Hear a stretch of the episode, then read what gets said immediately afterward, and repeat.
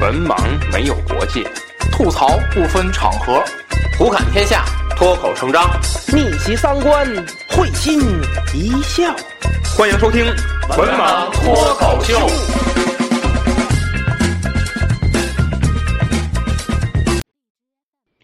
Hello，大家好，欢迎收听最新一期《文盲脱口秀》，我是安飞。我是卫士，嗯，这次呢是又是通过线上的形式啊，和魏老师一起录了一期节目。嗯，本来想等着呢，这个呃这期节目呢，我们录一录这个脱口秀大会第五季。本想着呢，说等脱口秀大会五整个都结束了再录，哦，但是呢，这个他的今年这个战线拉的特别长，就是原本按照他的赛制的话，其实在上周就应该差不多快收官了，嗯但是他中间停了两次没有更新，嗯哎，所以说我们也就决定就不再等了啊。基本上今年的这个脱口秀大会五，它的整个的这个比赛已经差不多了，它就剩下了两场，一场是半决赛，还有一场是决赛。嗯就我我我觉得是这样嗯啊，就是因为咱之前就是呃，本来想跟子老师一块儿录，哎，结果我们是因为录过书友会的节目，所以就是那天没时间了。对，所以我觉得，如果要是后期，比如说在半决赛、决赛再有什么槽点，咱可以正好再跟子老师录一期。哎，没错儿没错儿，我刚想说这个话题啊，就是呃，也许我们后期就是那两场比赛，呃，槽点比较大的话，也许我们会加入啊。那么我们现在呢是看到了这个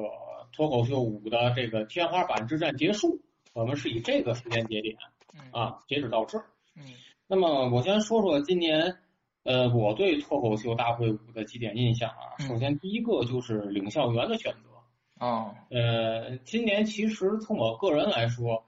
这个多半年的时间过得不太那么的快乐，所以说我急需脱口秀大会啊，给哦我提振一下精神气儿。嗯但是呢，这个没想到节目一开播，呃，在网上饱受非议，嗯尤其是领笑员的选择，嗯在这个突围赛的时候，呃，李诞选择了两位领笑员，分别是那英老师还有呃周迅老师。嗯嗯呃，其实本来还是挺期待的，啊，因为嗯尤其那英老师最近这些年参加了不少娱乐节目，嗯呃，但是没想到呢，这个呃参加上脱口秀大会之后啊，这个整个儿导致很多的非议。先说说这个让我不太高兴的啊，首先第一个，呃，就是作为领校员，呃，他们拍灯的这个事情。嗯就是这是你应该做的事情啊。但是呢，这个周迅老师出现了忘记开灯的这种现象，嗯呃，这个就是我感觉挺挺无语的啊，挺无语的，因为就是其实你要干的活儿不多，就这一件事儿，对吧？还没干好，而且这个而且在突围赛这种赛事里面，呃，领校园的一盏灯很可能决定这一年脱口秀演员的一个走势，因为这是在对于他们这个行业来讲，这是比较重要的一场比赛嗯啊，决定了人家一年的努力。呃，当然了，你说这个小鹿后来被复活了，呃，但是呢，就是感觉还是没有完全融入到这个节目里来，或者说，或者说可能就是之前也没怎么看过这个节目。这个要马上引出的第二点，就是领校园不仅仅是拍灯，第二个要有点评。嗯呃，像之前前几季，前几季的领校园基本上请的是罗罗老师、罗永浩罗老师，还有嗯大张伟大老师，嗯就是他们在选手说完脱口秀之后，是会和选手进行一些互动或者进行一些点评的。嗯比方说，比方说罗老师经常会说我是哪个点打动了我，我拍了；哪个点没打动我，我没有拍。嗯或者对这个选手的表演状态做出一下点评。啊，我觉得这是充分融入到节目当中的一种表现。但是今年就是突围赛这里面是没有的，或者说特别少嗯。呃，那英的这个周迅老师基本上是不说话，不是我，我听说网上说把它都剪了，好像。反正就是给人的感觉，要么就不说，要么说的就是嗯啊，就这种语气词特别多。嗯，咱不知道是节目的剪辑原因还是怎么回事儿啊，就是嗯咱给说人好感觉像周迅出现的最后一期，他的都被都给剪掉了，因为基本没那有个看不见、看不见、看不见他的点评。嗯嗯，那么我觉得这样的话就是，就实在是太削弱了这种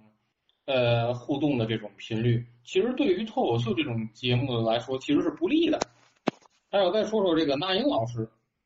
那英老师，我比较反感的是他在呃突围赛里面，嗯，不仅自怕你拍自己的就完了，这是你正当的，他还拍大老师的灯，我忘了是哪个选手，他给大老师的也给拍了。哦这点我觉得就是特别不好。啊，这个我觉得就就，反正对于我来说，我感觉就特别不爽啊。嗯然后第三个就是欣赏段子的能力，还有他们的共情。嗯嗯，当时我看网上有评论说，这个应该请一些懂脱口秀的人来。嗯后来这个杨笠也在节目当中反驳懂脱懂脱口秀的人在说脱口秀，嗯其实我想说啊，所谓的懂脱口秀，不是去懂怎么说、怎么设计段子，嗯而怎么设计梗，嗯，而是在说懂脱口秀是能明白他们在说什么。就是点评家，呃，呃，点评还不完全准，就是共情。就是踢嗯踢球踢的不行，但是我这 个这个各方面的学术水平呃学术造诣很高。是碾压碾压广大那个球迷的。呃，就是我想说的是什么？像突围赛里面啊，他提到了很多比较现实的一些这个话题，比方说这个呃，有说外卖的，还有这个孟川讲了这个学区房、凶宅，嗯呃，包括像这个颜颜悦讲了这个女生的口袋儿，嗯还有等等，这些其实是非常贴近于这个呃生活的。嗯但是呢，感觉两个领校员就是他没有经历过这种生活，或者说对这种根本就不知道，嗯就感觉他们就大家底下的观众笑得不成样子了，他们就面无表情，嗯是嗯吧？就这种就感觉缺少一些共情，或者说是欣赏能力，嗯对吧？反正呃，但是你从后面的这个。领校员像杨超越还有张杰，我就感觉就是明显的就好了很多，包括到后面的鲁豫老师，嗯，他进行点评的时候，我觉得这个起码能看出来他们是有一定生活的，或者说是知道一些社会热点的，嗯知道一些社会矛盾的。嗯但是这突围赛这两位领校员的表现，真的是让我感觉有一种仙女儿的感觉，嗯就是一直在高位，你不理会这些社会的热点问题，嗯可能跟他们一点关系都没有嗯啊，人也不要操也也不需要操心这些。嗯所以说就感觉，呃，突围赛的领校员，我觉得请的其实有点失败。嗯。嗯，魏老师有什么想说的？没有，关于领校员这个，我觉得就是周迅存在感实在是太低了，哎，但是是那英还行吧，那英还还能说两句，我觉得，呃，那英老师，我觉得第二次再请他来的时候，明显感觉到他已经融入这节目了，就好好多了，嗯比突围赛的时候要好多了。嗯嗯，而且就是，哎呀，说到领校员，还想多说一句，就是周迅老师的这个，他采用一他按道理来说，嘉宾应该自己上台说一段儿说一段儿脱口秀嘛。嗯他采用的是李诞的跟他一个问答的方式，感觉好怪呀、嗯，反反正挺尴尬的，我觉得，嗯，这好怪呀、那个感觉。就是还得专门给他，还得专门就是给他再干一套活儿，嗯，当然有的可能说是这个是不是周迅老师的这个生理缺陷的原因啊？因为周迅老师在有的节目里说他的这个口齿平常不是这么的这个伶俐。嗯嗯，那咱就具体也不知道了，反正就是给我感觉就是比较怪，嗯，这嗯个比较怪。嗯好，那这是领校员啊，还有呃第二个想说说今年的这个段子的水平，还有或者说是质量啊，嗯就我没法提到水平啊，就哪个高哪个低，嗯呃，就说说我感兴趣的，呃几个新人的表现，几个新人的段子，或者说有几个老人的段子让我感觉特别接地气，比方说孟川啊，这个段子今年真的是嗯杀疯了，他印象特别深的这个凶宅。嗯，还有最新一期的那个爬山虎、嗯长青房爬山虎，嗯还有什么劳动仲裁等等这些，嗯嗯哎，这个真的特别文本的这个水平特别高，就是生活当中的一些热点都概括进去了。嗯呃，但是有的选手的这个，呃，段子的这个内容，我就觉得和是普通的这周围的生活，呃，离得比较远了，用了太多的内部梗。比方说，我现在比较反感听见什么喝酒、哦离婚嗯啊，什么调侃程度脑袋大等等，我觉得，哎呀，这我现在一点儿也不想听，嗯一点儿也不想听这种段子。嗯嗯呃，所以说我觉得这里面啊，像广智，还有海源的段子就特别难能可贵，哦尤其是海源，海源每一场基本都能抓住一个点。嗯他被淘汰的那场是那个说手机嘛，嗯说手机的那个，真的是特别那个触动我。但是可能就是他这种的演表演风格不太适合于这种参赛性质，五他分钟反错组了而且我感觉他的这个这个这个表演风格不太适合，就说这种五分钟的表演，嗯就他需要什么观众进来慢慢听他的，嗯嗯就是这种五分钟的风格，就是你一下就把场子炸起来，嗯我觉得可能不太符合海源的这个这个这个表演的这种风格。嗯你像广智是什么？广智也没什么生活题材了，现在，嗯但是他就反复这几件事都能给能能给你说出花来。嗯租房，对吧？你看租房那个，把这个几米长的这个从嗯卧室到阳台这几米长的距离悲伤没了等等嗯等等，他能给你说出花来，我觉得这个真的也是一种水平。嗯呃，其实我特别有一个疑问，就说是不是因为他们全职说脱口秀了，所以他们的素材少了？我一直想有这个疑问，嗯因为每次都是新人比较厉害，像这次的毛豆，对吧？说身边的事儿，黑灯说身边的事儿，其实我觉得嗯，那其实我觉得就是他们本身就是这种专业的脱口秀演员，他们确实没什么可说的。嗯嗯嗯，嗯不像那种就是咱听着他，咱之所以就是听新人嘛，所谓新人的福利，实际上就是因为大家都不了解他嘛，哎，不知道经历过什么生活，而且不了解他那个领域，嗯，对吧？对，嗯嗯，呃，而且呢，我还这里面特别想说一句，呃，就是这个，呃，小破站的这个博博这这个 UP 主啊，嗯嗯，这个拉选手啊，这也太尬了。啊，就是我那场演出被老师看了是吧？就感觉不是他两场不一共吗？他有两场嘛，我都看了，哎呦我天，感觉怎么样？不是我都不太明白他这个所谓观众缘儿从哪儿来的就是第一场突围赛里，啊？就是我特别不理解的，就是他的段子里用了大量的网络词汇，就是用了大量的网络词汇，而且但是李诞一直是就特别反感用这种大量网络词汇的，但是李李诞还给了一个灯，我真不知道是点在哪儿。就是按照现场的解释来讲，呃，领校园一致认为他太可爱了。哎呦天，但是就我，但我那第一啊，咱咱咱先说啊，这是脱口秀大会，不是可爱大会，对不对？我也想说这个，第二啊，我也没觉得他可爱呀、这就是他这个，咱讲啊，相声里叫尺，相声里叫尺寸，哎，脱口秀里咱们不知道叫什么，但是啊，别咱正常人说话，别咱正常人说话有一个节奏，对吧？对，这人说话没节奏。哎，对，这确人实说话感觉就是，哎，你听过相声里有句话，就是捧哏全凉到腮帮子上了。这个人，我听这人说话就是这个，就是这个感觉，就是他出这个笑料的方式全都是不是快板拍就是慢板拍，要不就就呃就就是让我想笑我都笑不出来。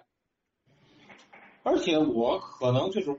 跟他年龄有比较大的差距了，我完全 get 不到他的梗在哪儿，嗯就是完全完全 get 不到。嗯嗯，这这个反正就是，哎呦天呐，他们这个段子的之，而且在第二场被淘汰的那场，哎呦还模仿那种音乐脱口秀，哎呦我天呐，不是李诞评价还是非常中肯的。嗯嗯。李诞不是说什么玩意儿，这叫嗯，哎呦天哪，这呃实实在是 get 不了，实在是 get 不了。反正就是今年段子质量呃，感觉就是内部梗特别多，而我感觉可能是确实是因为跟疫情有原因，他们这帮大部分的脱口秀演员被封闭了一段时间，所以说他们的这个高度雷同啊，疫情啊什么的高度雷同。嗯，好了，这个段子的质量啊，第三个说说选手啊，说说选手，今年给我的感觉就是两块儿，一个是老人跟不上，嗯一个是，呃，新人吧没有那么那么的猛，呃，除了这个谁毛豆之外啊，先说说老人跟不上，就是感觉今年老人划水的特别多，嗯，老人划水的比较多，嗯呃，尤其像这种，唉，老面孔参加了好几季的，嗯像什么程度啊、建国啊，我感觉他们确实是，当然建国的状态比去年要好，但嗯是今年还是没恢复到以前的那种功力，嗯，包括像这种 Ralph 啊等等，Ralph 我记得最开始的时候还是能抓住一些社会热热点的、踩的比较准，嗯但是这两年感觉段子的质量直线跳水，嗯就不知道为什么。嗯呃，包括像这个蒙恩，我都觉得就强了一年，今年早早就被淘汰了。嗯嗯嗯、就是老人感觉已经进入到了一个瓶颈期了，而且我觉得也跟他们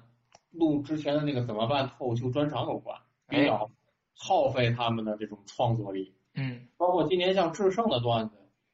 呃，有的其实个别的也比较一般。嗯然后新人里面给我两个比较大的惊喜，一个是毛豆，一个是黑灯。嗯嗯，毛豆的这个我就感觉节奏感真的特别好嗯啊，节奏感特别好。然后黑灯呢，就是呃有点像小佳那种风格，就是他把自己身边遇到的事情，通过一种特别戏谑的口吻说出来，嗯让人觉得吧不讨厌，呃，让人觉得不讨厌，不不让人觉得是他在利用自己来博得同情。嗯，然后呢，也特别能让人发人深省，包括就尤其像黑灯说他生活遇到的种种不便，嗯包括像小佳也是遇到的种种不便，嗯你就感觉真的这种讽刺特别到位，而且呢，还恰如其分的利用了自己的一些优势，这个就让我觉得特别好嗯啊。但是你像有像程璐就是说离婚啊什么的这种，哎呀，我是真的是理解不了，他真的是理解不了了。嗯。嗯，魏老师想说说选手吧？呃，我想说说选手，就是实际上就是一个是选手们今年的扣题能力嗯，十分感人。哎，呃，以肉食动物为代表，那个退网了那期哎，那个主题赛，啊，对，那个主题赛，那个肉食动物说那段与退网几乎没有任何关系没错儿，啊，就是那个你你，然后包括就是这个主题赛有几个选手吧，就也就不再说具体是谁了。嗯。你知道他们这个押题能力啊，不是押题，扣题能力啊，呃，让我想起来咱那个小学作文儿，老师说你背五篇范文儿，类型不一样的， 背会了这五篇，到考场里头出什么题目，你都能从这五篇里找出一篇往上套。你知道吗，我真想起这个来了，就是他们这个能力明显就是准备了这么几个段子。没错儿，然后没我错儿看看我跟我哪个段子啊能愣往一块儿凑，我就往一块儿凑。对对对，说到这个，呃，魏魏老师接着说，啊，然后呢，我还想说呢，就是今年的段子模，就是就我认为晋级的，呃，不太，呃，怎么说呢？他就是他晋级的全都是那种，哎呀，就是不疼不痒的那种内容。嗯，其实真正有观点的东西反而都被淘汰了。嗯，你看像这个，你看像这个海源啊，像小鹿啊，对，我觉得他们的东西真的很好，就是内容很好。对，可是我觉得他们为什么不讨喜呢？因为他们的段子讽刺性比较强，比较犀利，就是肯定是有些人听了不爱听，没错儿，因为他们是带有那种讽刺的黑色幽默的。没错儿。你比如说什么那个小鹿那个什么，你以为周杰伦停一车库都是电动车，啊，对吧？对，就是就像这种，就是还有说女孩儿化妆，啊，就是听起来让人不舒服。没错儿。我觉得现在脱口秀大会传递给我们的一个信号就是，大家现在更愿意去接受屌丝，嗯，自嘲那种。就是大家更愿意接受小，更愿意接受屌丝和小丑。嗯你看啊，Nora、小块儿、嗯家里有钱的，我先淘汰你，啊， 你这个气场我就不喜欢，对吧？现在就是脱口秀大会现在的文化，观众的文化就是这样一种文化，嗯嗯就是比我强的，我不给你投票。嗯，反而是徐志胜、何广智这种小人得志的，大受欢迎。然后，他们其实文本和表演是没有问题的。呃，就是我说的，我就说纯内容啊，嗯嗯这个犀利的海源这个这种袅袅的这种，反而不受不太受待见，那鸟鸟也是最后晋级的一个末班车嘛。对吧？对，就反而不太受待见。还有小鹿，嗯嗯就这些东西，所以我觉得这个信号挺不好的。嗯嗯嗯，然后关于选手，我还想说一件，关于选手，我还想说一件事儿，嗯，就是那个 Rock 淘汰赵晓辉还有哎那个，这件事儿，着实的把我给恶心到了。确啊实，就是你在传达一种什么样的价值观？就是效果的人就可以留下来。对吧？其实我我打断魏老师一句，其实我这儿应该觉得是什么？让我被淘汰，对吧？然后小慧选择了退赛，那么你就接着进行下一个就完了，对呀、你干嘛把 Rock 叫回来呢？就是关键就是这里边最关键的就是你这里边不一定是非得是两个进一个呀，对啊，你这个不是百分之五十的概率进吧？你不是那个后面的那种那个 P P K 对呀、或者是在那种一 v 一的那种，对呀，对呀，你比如说打到这个什么世界杯什么那个小组赛出现了，对不对？哎，你一个碰一个的时候啊，你那边那个队，你比如说突然天全全都得病了，打不了比赛了，那可不就是这边这个队晋级吗？嗯嗯，可是你这个赛制并不是说这两个人一定要进一个的，对吗？对，因为你这个赛制它不是说什么五十个人进二十五，没错儿，你这个也不是个一个 PK 的赛制啊。没错儿，没错儿，而且再一个说，现场领校园的反应，Rock 这段儿我没觉得比赵晓慧的水平要高，没错儿，确实所以我觉得怎么那么惊讶？有什么可惊讶的呢？嗯谁？我觉得谁淘汰谁都正常，哎，对不对？既然是投票嘛，对不对？嗯我觉得既然是投票，嗯，要不然你就是纯你们这四个人说了算，那也行，你别让观众投票了。投出来的结果有什么可惊讶的？嗯，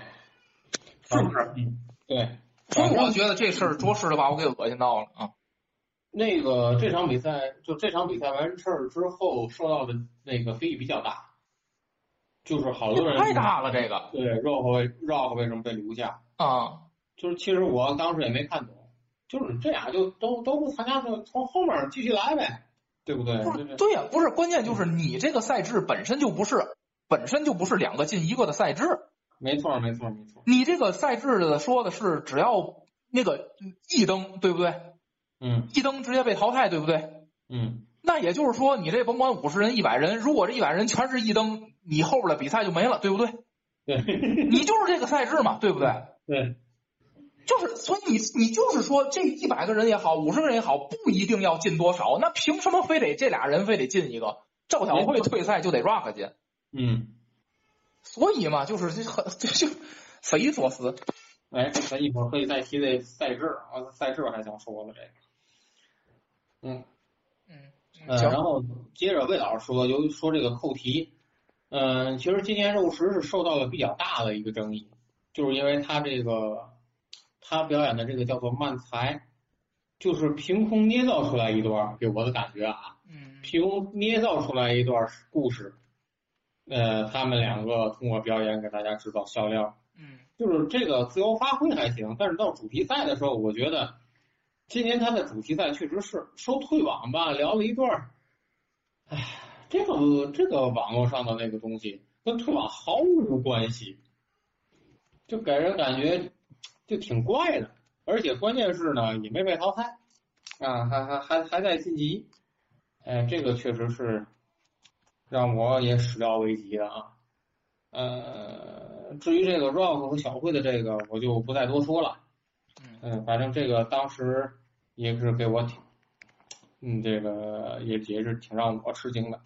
嗯那咱们说说这个赛制，嗯嗯嗯，今年这个赛制呢，还是突围赛啊，然后后面呢是李诞加了一个叫天花板。呃，我先说说这个突围赛啊，突围赛是自由发挥，没有题目限制啊，没有题目限制，自由自由发挥。然后我没记错的话，它是比了两轮自由发挥，一轮主题赛完事之后又一轮自由发挥。其实我就挺不理解的，我觉得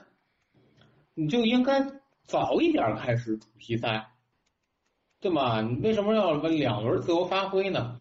两轮在自由发挥里面，这又出现了一个问题，就是像步惊云，她一直在说她老公身边的事儿，也是激起了这个一些人的这个反感。嗯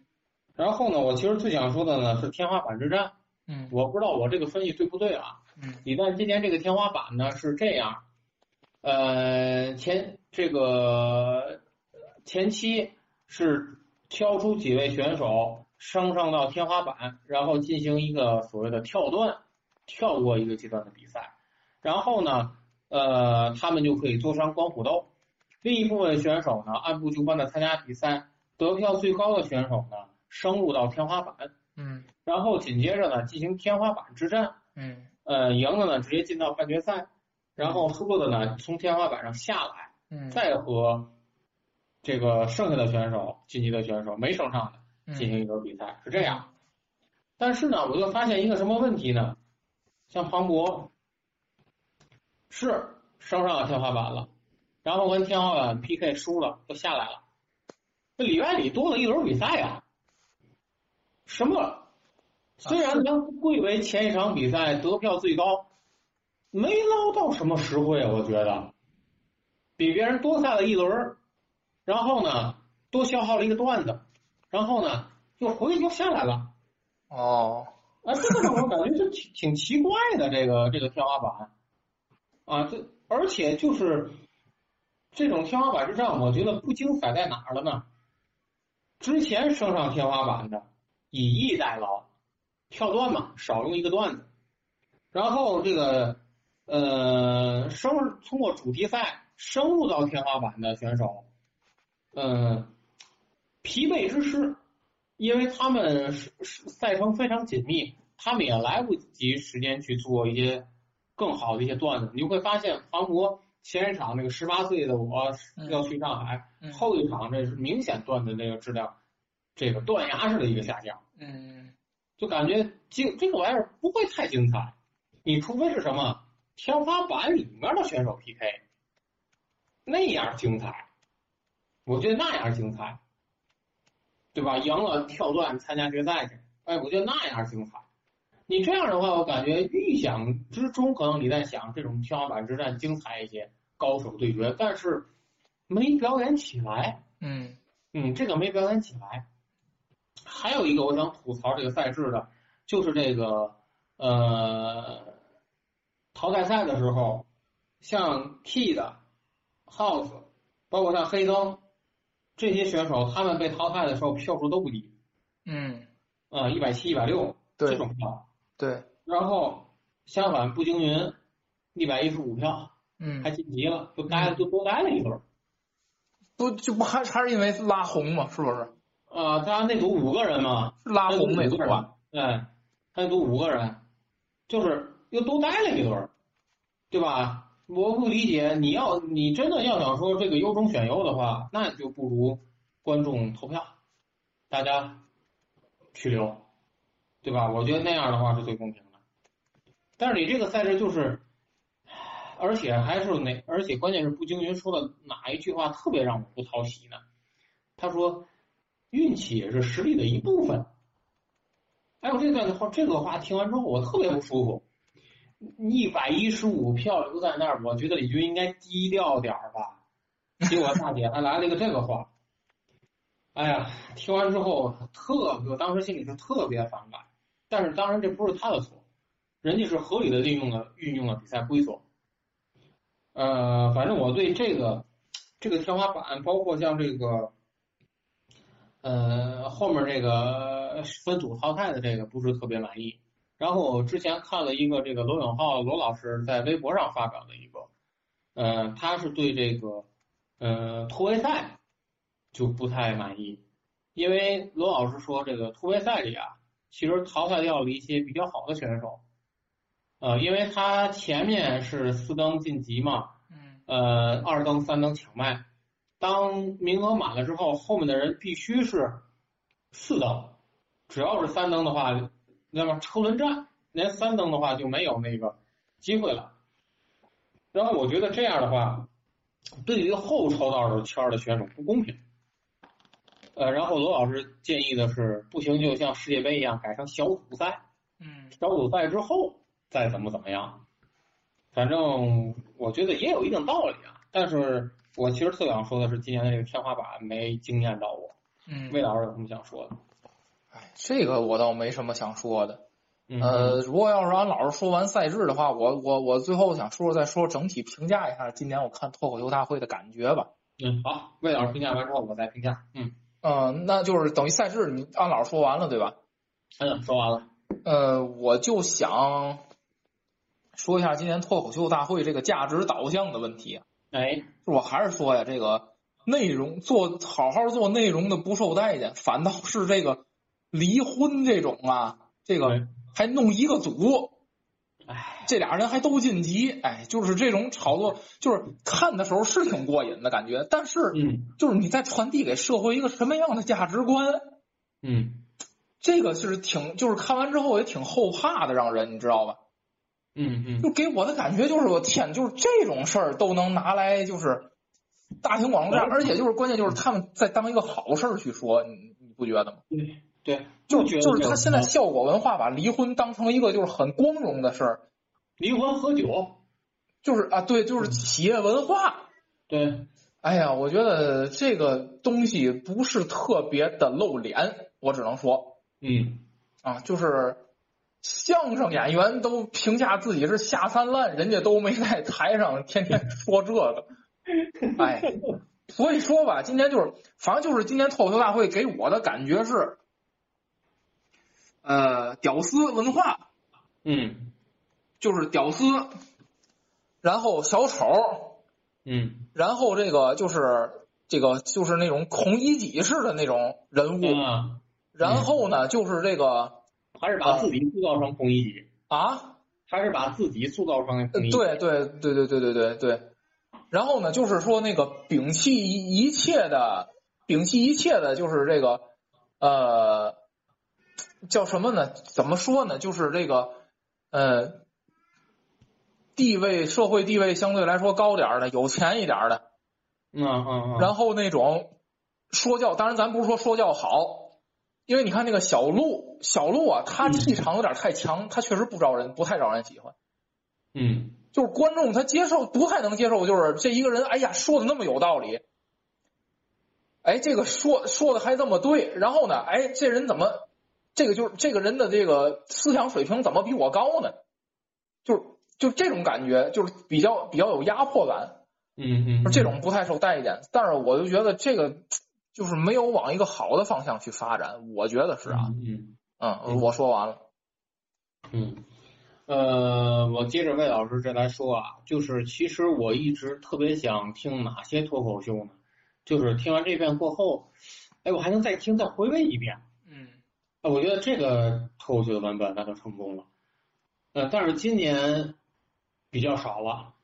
唯一能打动我的像孟孟川的段子，他说学区房，说这个爬山虎啊，这个长青堂啊等等这些，这能让我再回味。包括他说微博上的这个一些事情，确实能够触动我。呃，包括像呼兰说说这个这个躺和卷，像袅袅说这些躺和卷，这能触动我。像海源说手机的这个事情，但是其他的就是大多数的段子就是什么呢？笑过了啊，就就笑过了。呃，给你留下什么印象了吗？没有。我不是说他非得教育我什么，我教育你教育我，当然那样那样太好啊，那那段子设计的，对吧？就是现在和四脱口秀大会四相比，脱口秀大会四我看完之后，隔一段时间你问我这个选手说的什么段子，我基本上能想得起来。哦，说的是大概是什么什么什么什么，但是今年脱五的时候，这个过一段时间，你再问我这选手，比方说说了三段，都说的什么呀？想不起来，就一笑过就就忘了。那实际上这个给我的感觉就是，呃，段子的创作水准在下降啊，而且就是今年脱五没有这么尖锐的一个话题或者说一个段子被引出来，今年是没有的，今年是没有的，根本也不像不像前几年那么的犀利啊，有可能就是。可能就是一方面就是为了一些自保啊还是怎么着，反正而且就是我特别赞同魏老师一点，就是把离婚还有企业文化这种反对这个反复来说的，哎，这个让我特别不理解，就是这个事情可以调侃吗？可以调侃嗯啊、就是一两次就够了。嗯反复的拿这个事儿来炒，再说，嗯拿来炒作，拿来再说。现在都感觉形成一个标签儿了，一提到李诞就是喝酒，一提到程度就是离婚，包括还有像什么领导这些标签儿，就感觉就是这个效果是内部真的出现了一些问题，尤其是在我听完呼兰之后的这个段子，我就感觉真的效果内部是有一些问题，可能就是真的买卖做大了。这个资本介入了，这个想的就可能跟当初不一样了。但是如果我觉得就是你要这么办下去的话，这个段子的吸引力越来越弱的话，观众流失也是很快的。就是录节目之前，我刚看了一眼豆瓣儿，今年这个分儿啊是惨不忍睹，一路往下掉。从开分儿开始是一路下跌，还不是说期间有过一段上涨啊，是一路下跌。嗯那就感觉今年这个节目真是做的有问题。嗯如果说如果说真的是疲劳的话，我建议可以以大会的名义，可以稍微等一年，可以他们干点别的嗯啊，录制录制一个其他的综艺，就那种更像综艺，而不要像这种这样的，嗯。哎，不涉及淘汰的那种，我觉得也许会更好一些。好吧，嗯魏好魏老师有什么想说的吗？没有了。嗯，好吧，那咱们今天这期节目主要说了说脱口秀大会五啊，从开播到现在的一些这个故事啊，呃，我们也会继续关注这个脱口秀大会五，呃，如果可能的话，还是给大家录一期关于半决赛和决赛的话题啊。好了，本期节目呢就是这样，想和我们进行话题交流的，可以在节目下方留言。或者在交流群当中和主播们进行交流互动。咱们下期再见。再见。